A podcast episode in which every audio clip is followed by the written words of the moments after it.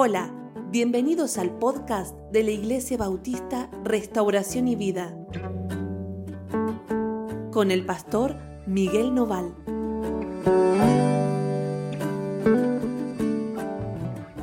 ¿Cómo andan? ¿Cómo están? Dios los bendiga muchísimo. Bueno, estamos juntos, vamos a compartir el devocional de hoy. Si vamos a hacerlo en el capítulo 7 del libro de jueces. 7.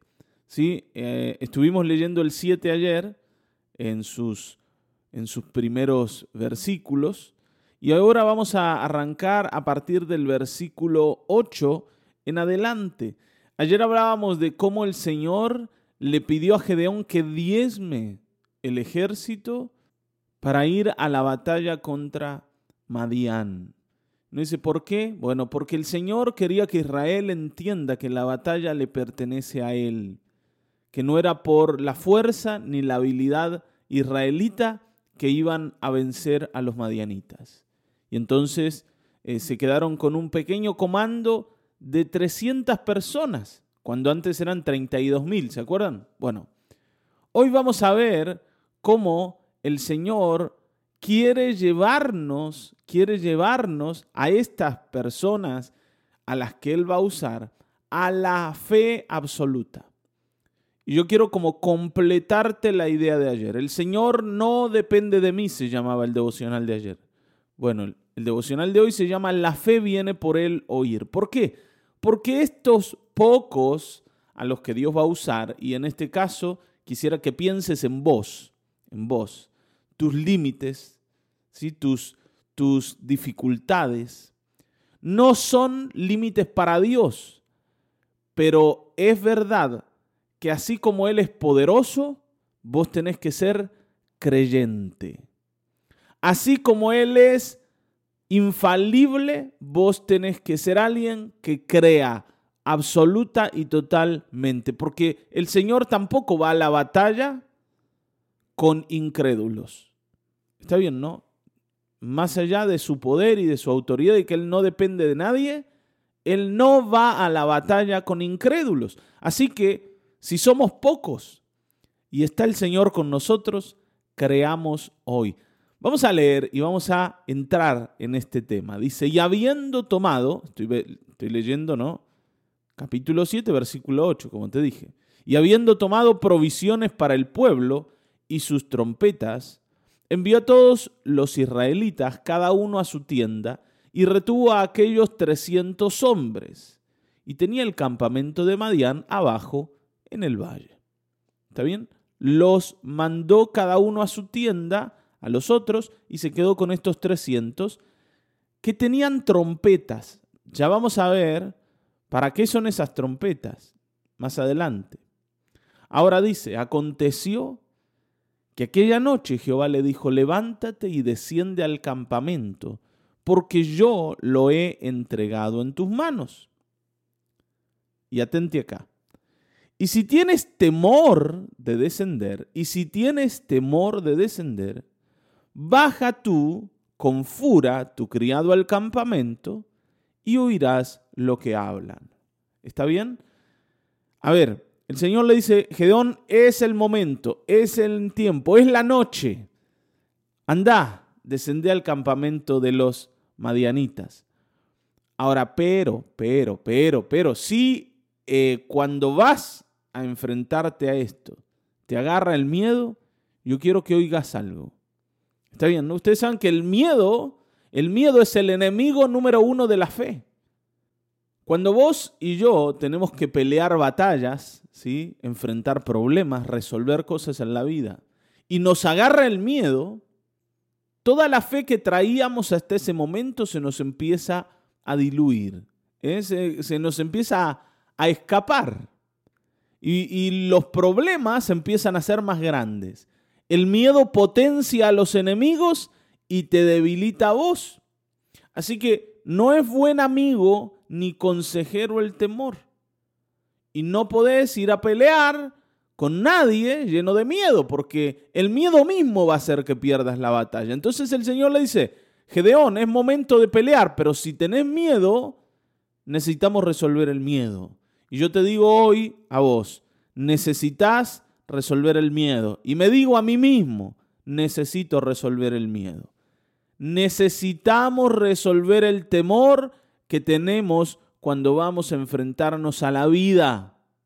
Ustedes saben, y, esto a modo de comentario nada más, eh, muchas de las personas que han perdido la batalla con el coronavirus lo han perdido por miedo. Muchas, no todas. Está bien, ¿no? Seguramente hay un componente en la salud muy grande y seguramente también eh, las enfermedades preexistentes y todo esto. No es mi idea hoy eh, entrar a hablar de eh, cómo el coronavirus ataca a una persona, pero lo que sí sé muy claramente es que cuando la persona sabe que se ha infectado y que el enemigo le entró adentro, comienza a temer y comienza a temer tanto, muchas personas les pasa esto, comienzan a temer tanto que todas las fuerzas que podrían utilizar para pelear dejan de utilizarlas y es como dejan que el enemigo avance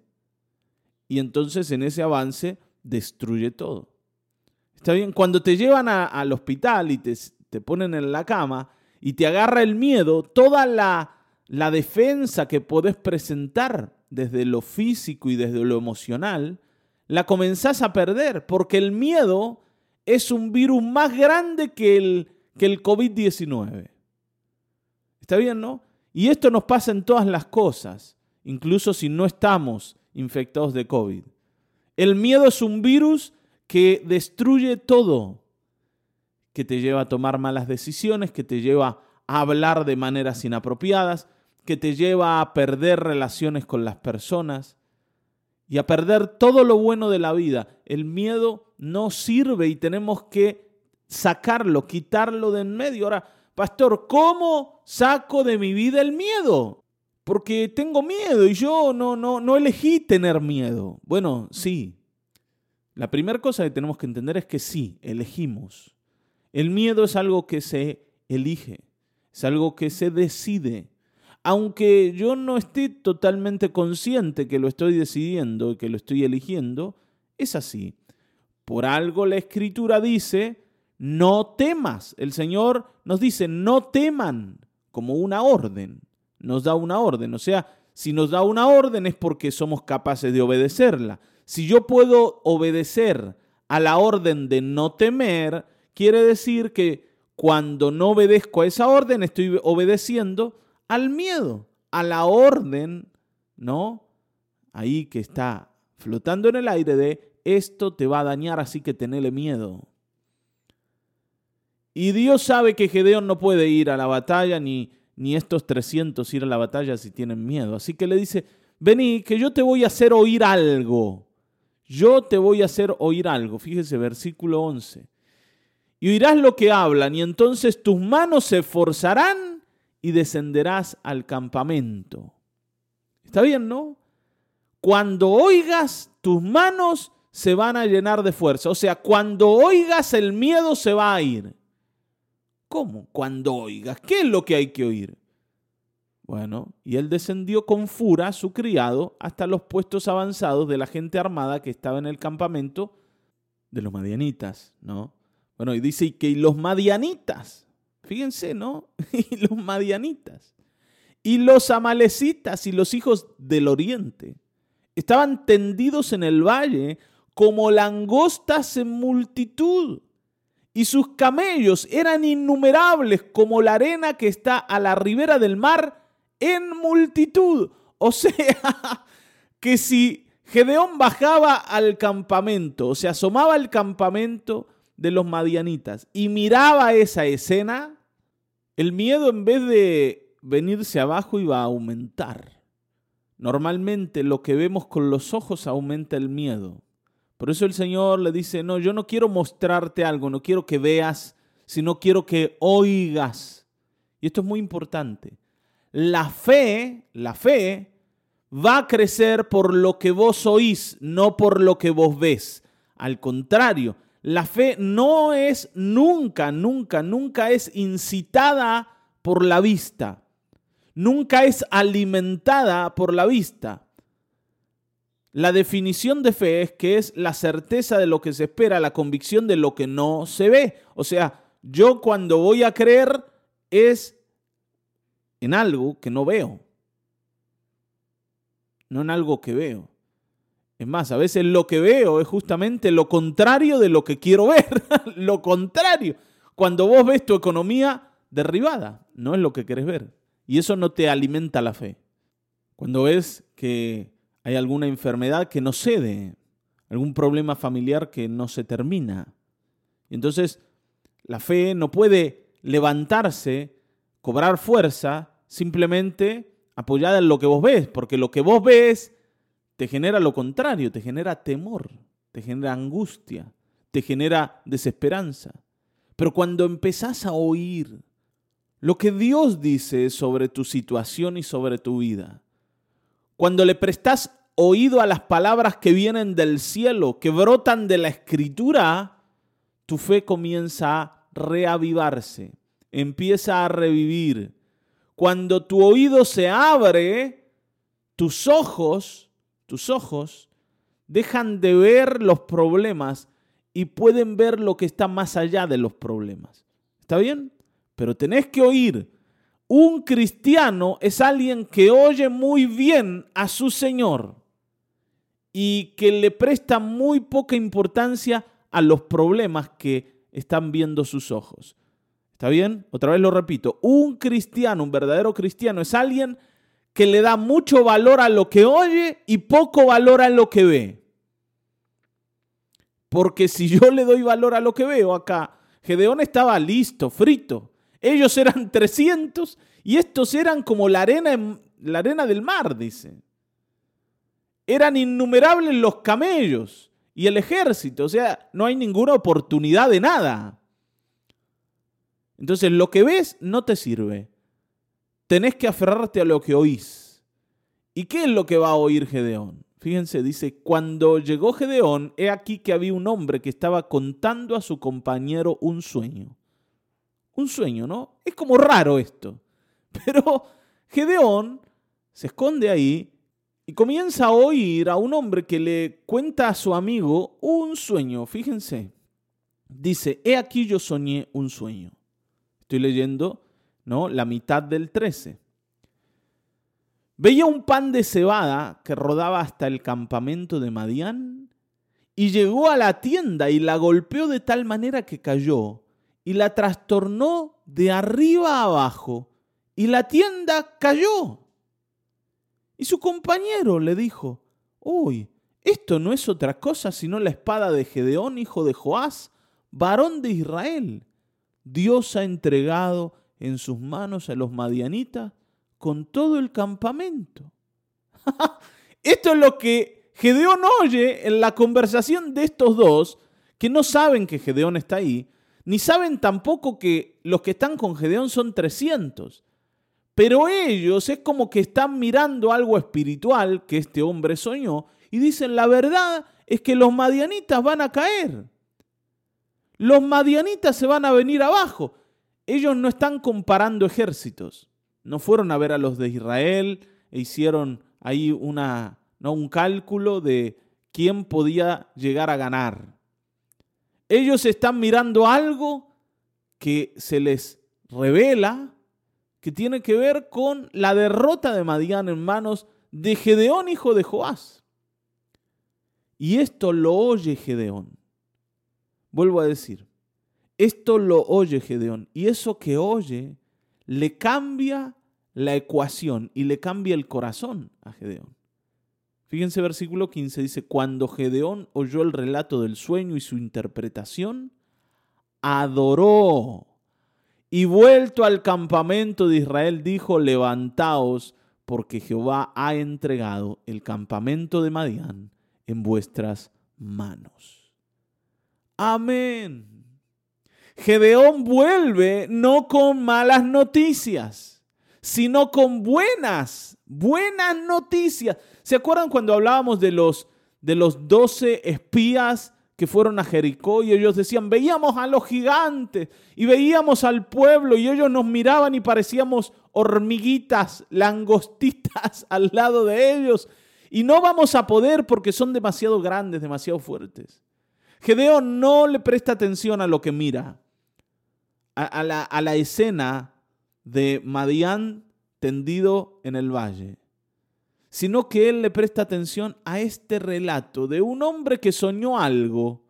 No dice, pero ¿cómo le vas a prestar atención a un sueño? Sí, pero este sueño, el, el, el compañero de ese otro hombre lo interpreta diciendo, esto es lo que Dios va a hacer con Gedeón. Y este es el poder de Israel que va a caer sobre Madián.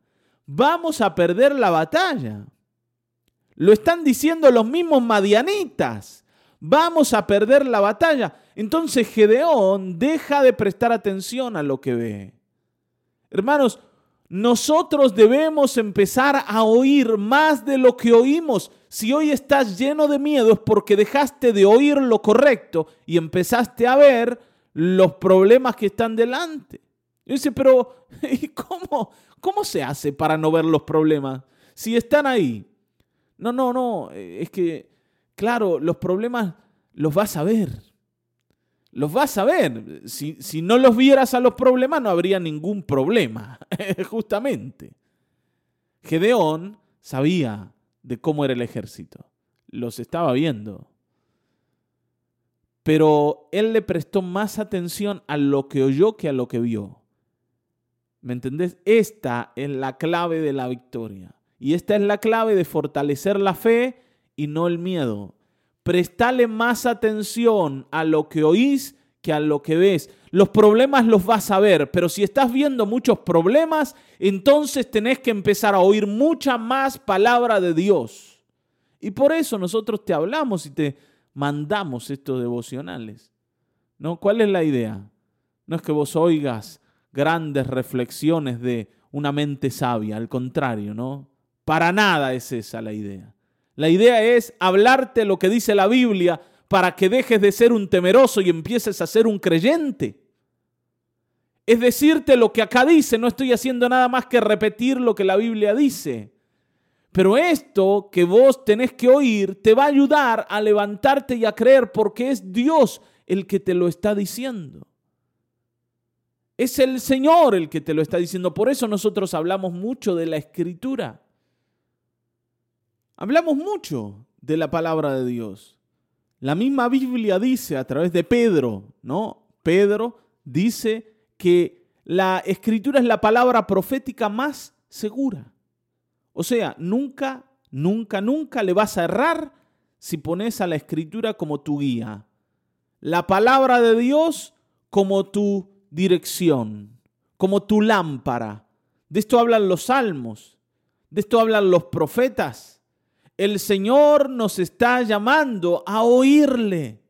El Señor nos está llamando a oírle, porque con el oído yo puedo oír lo que dice el mundo espiritual con los ojos veo lo que me muestra el mundo natural. ¿Está bien, no? Con los ojos yo veo lo que muestra el mundo natural, pero con los oídos percibo lo que pasa en el mundo espiritual. Así que tenés que empezar a oír, porque el mundo espiritual gobierna el mundo natural. A ver, otra vez el mundo espiritual gobierna el mundo natural, porque si no acá no había ninguna oportunidad de que Gedeón, con sus 300 hombres, le gane la batalla a los de Madián. Está bien, no hay ninguna oportunidad. Y encima eran 300 con trompetas. ¿Qué iban a hacer? Una orquesta. ¿Qué, ¿Qué es lo que iban a hacer? Música. No había oportunidad. Desde lo natural Madián es el victorioso, el ganador. Pero desde lo espiritual, el que gana la batalla es Israel. Y este hombre que soñó ese sueño y su compañero que se lo interpreta, le muestran a Gedeón la realidad espiritual que Gedeón comienza a oír. Y a partir de oír esas palabras, el miedo de Gedeón se va, se esfuma. Ya no hay más temor, no importa lo que estás viendo tenés que comenzar a oír. Y la palabra de Dios es la que trae a tu vida la fe. Está bien, ¿no? La fe viene por el oír y el oír por la palabra de Dios. Así que comencemos a oír y empecemos a vislumbrar la realidad espiritual que está a nuestro favor. ¿Por qué? Porque nuestro Dios sigue sentado en el trono. Los problemas te dicen que Dios no está allí, que es Satanás el que está gobernando en el mundo, que es Satanás el que está haciendo todo esto, que estamos en manos del maligno. Pero no es verdad, estamos en manos del Señor. Estamos en manos del Señor. Y no importa cuán grande sea el enemigo, estamos en manos del Señor. Y si te toca perder alguna batalla, y si te toca perder la vida incluso, tu vida está en manos del Señor. Por eso, si la escritura nos dice esto, y si vivimos, para Él vivimos. Y si morimos, para Él morimos. Sea que vivamos o que muramos, del Señor somos. Entonces, ¿Qué es lo que puede dañarte? Si sos del Señor, ni siquiera la muerte.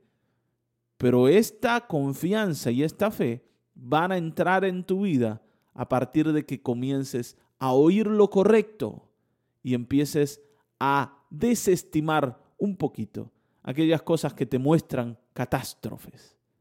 Ojo, hermanos, ojo, porque nosotros prendemos la tele y nos llenamos de cosas tremendas y terribles.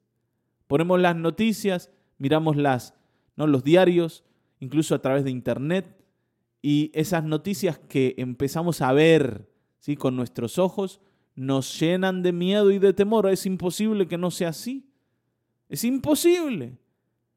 Por eso tenemos que oír mucho la palabra de Dios. Por eso tenemos que aferrarnos a ella. Por eso tenemos que darle atención a la palabra de Dios y a la gente que la predica. A los que espiritualmente hablan. Como estos hombres a los que Gedeón oye. Oye a dos personas que están mirando lo espiritual, no lo natural. Lo espiritual. Entonces empezá a oír a los que hablan de lo espiritual Empezá a oír a los que te predican la palabra de Dios. Estima a aquellas personas. No, no, no los desestimes, no los pongas a un costado, porque son los que te ayudan verdaderamente. A veces la gente dice, no, en la iglesia lo único que te dicen, sí, ánimo, ánimo, crea al Señor, confía en el Señor, ellos porque no saben los problemas que tengo. No, pero no necesitan saberlos. No necesitan saberlos para entender que si hay algo que necesitas es tener fe.